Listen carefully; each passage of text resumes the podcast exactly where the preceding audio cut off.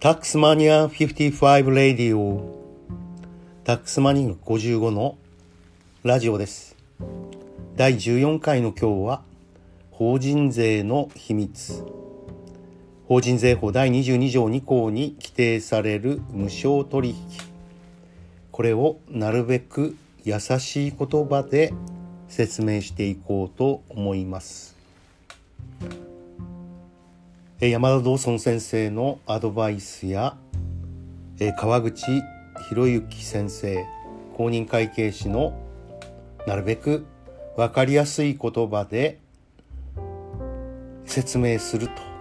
というアドバイスを受けましてかなり資料を作り直しているところです。まず題名が硬すぎると。思われますので思い切って、えー、法人税の秘密にしてみました。そして、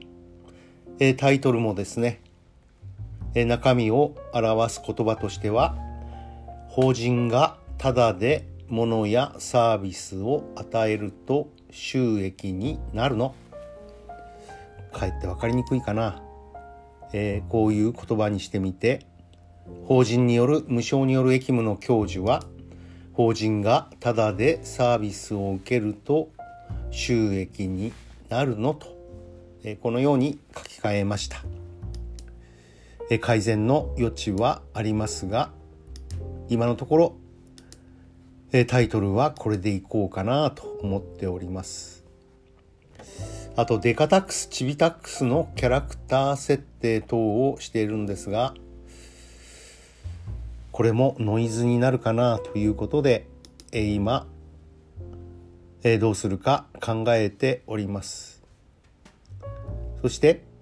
このコースの目的ですね。何をこのコースで学ぶのか。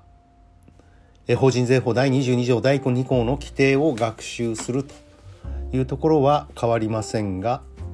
え中身は先ほど申し上げたように、ただで物を与えると収益。ただで物をもらうと収益。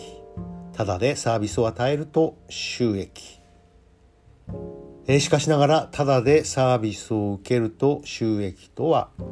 法人税法第22条2項には書いてありませんよという話をした上で法人税法第22条2項の規定を理解ということで条文に沿って無償による資産の譲渡無償による資産の譲り受け無償による役務の提供そして法人税法第22条2項には規定のない無償による役務の享受と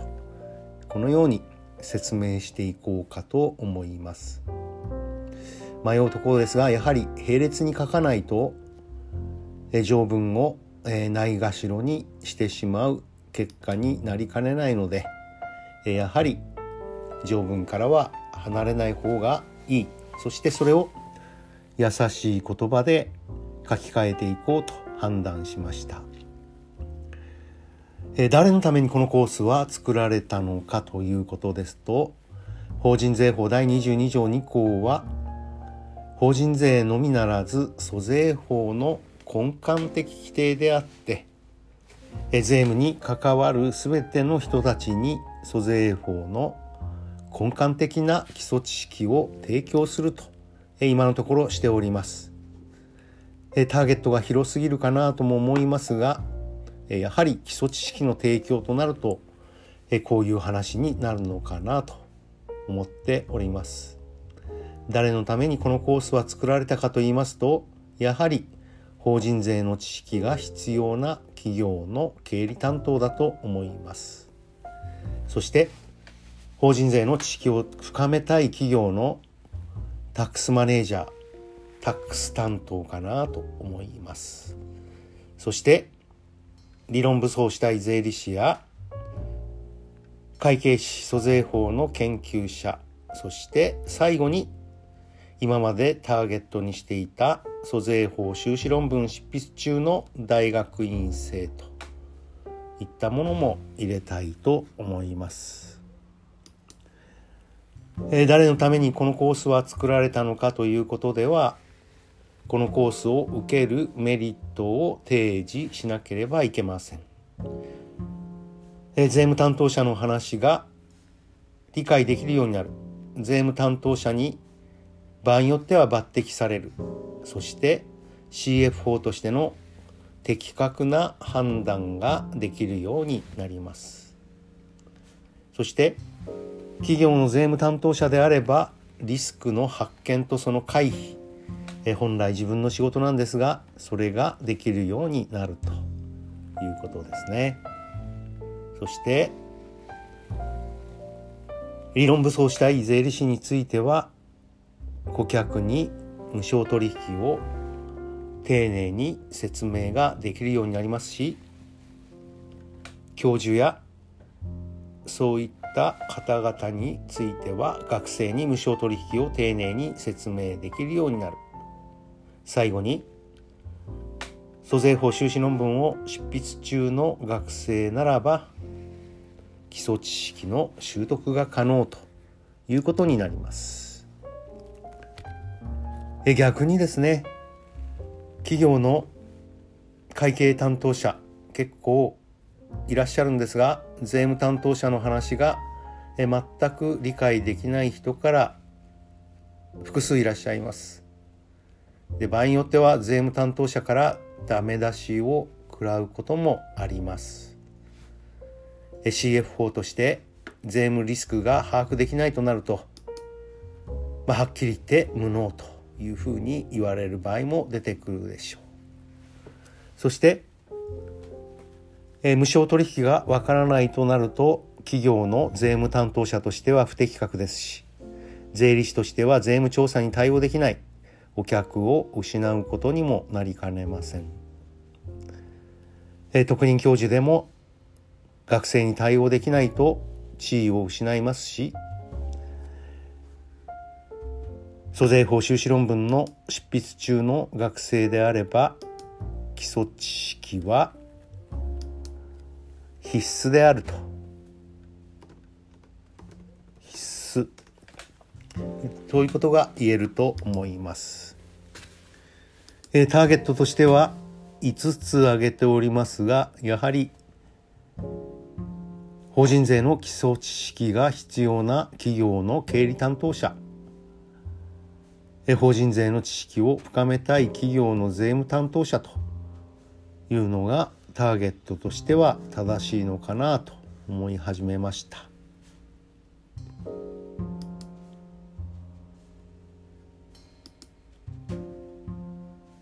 そして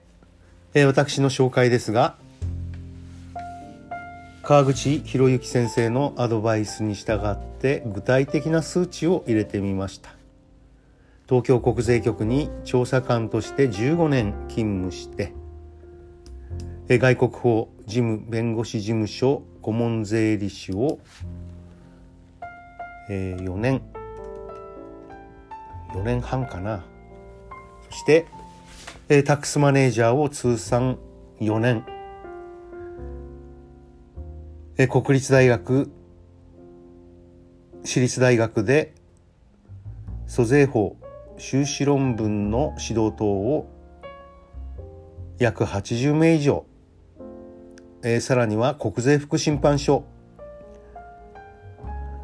国税審判官3年勤務、80本以上の租税法論文を執筆、外資系アドバイザーを通算20年以上していると。うん、なんだか自慢げで良くないかもしれないですね。ここは見直しましょう。租税関連文書と租税意見書を多数執筆していると。そして、これは削除すべきというお話が川口先生の資料にはありましたが、趣味はプロレスとビデオ制作、妻は陽子先生、飼い猫はタックス、なんとなくこれは入れたいなと思ったりいたします。えどのようにこのコースを学ぶのでしょうか？下記の順番に従って、え理解をしてもらう。と仕分けが実際に切れるかを順番に確認すると。ものの普通の譲渡。ものの通常の譲渡かな。ものをタダで渡す。ものを定額で渡す。取引価格が時価に比べて低い場合です。サービスをタダで提供。サービスを定額で提供する。取引価格が時価よりも低い場合を指しております。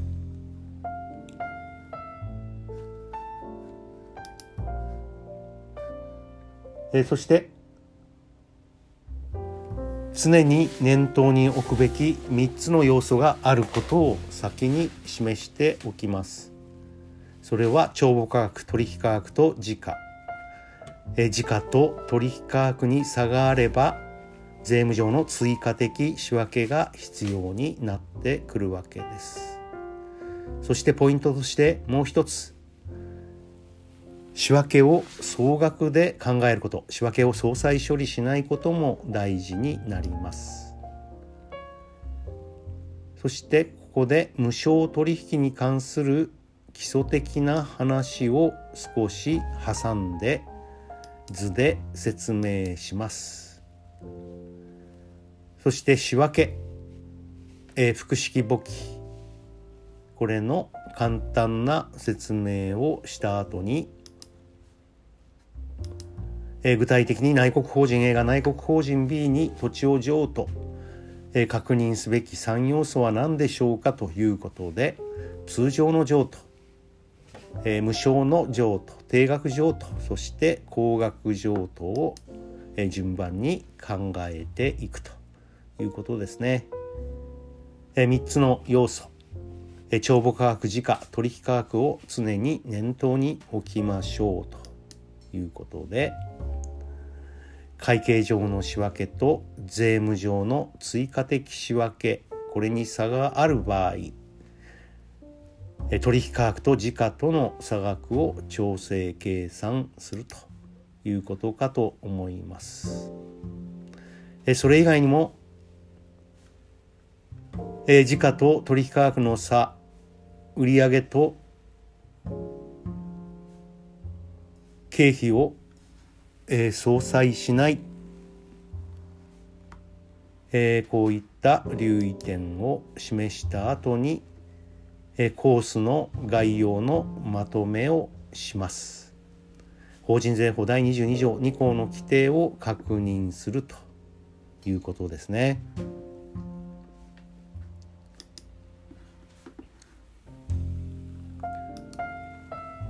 そして3つの要素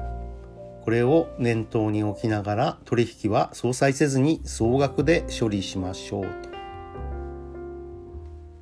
と。事業経費を売上と相殺しないのもポイントですと。先に、えー、留意事項を提示した後で、えー、このコースのまとめとしては解決すべき課題は、えー、山積しているというのも頭出ししておきます。最後に順番に仕分けに沿って具体的に分かりやすく説明していきますということで、えー、概要を終わって本論に入ろうかなと思っております。まあ、今少し考えていることを説明しましたが、え、課題は山積ですね。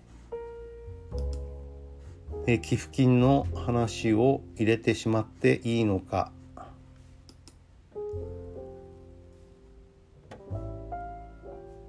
うんという感じですね。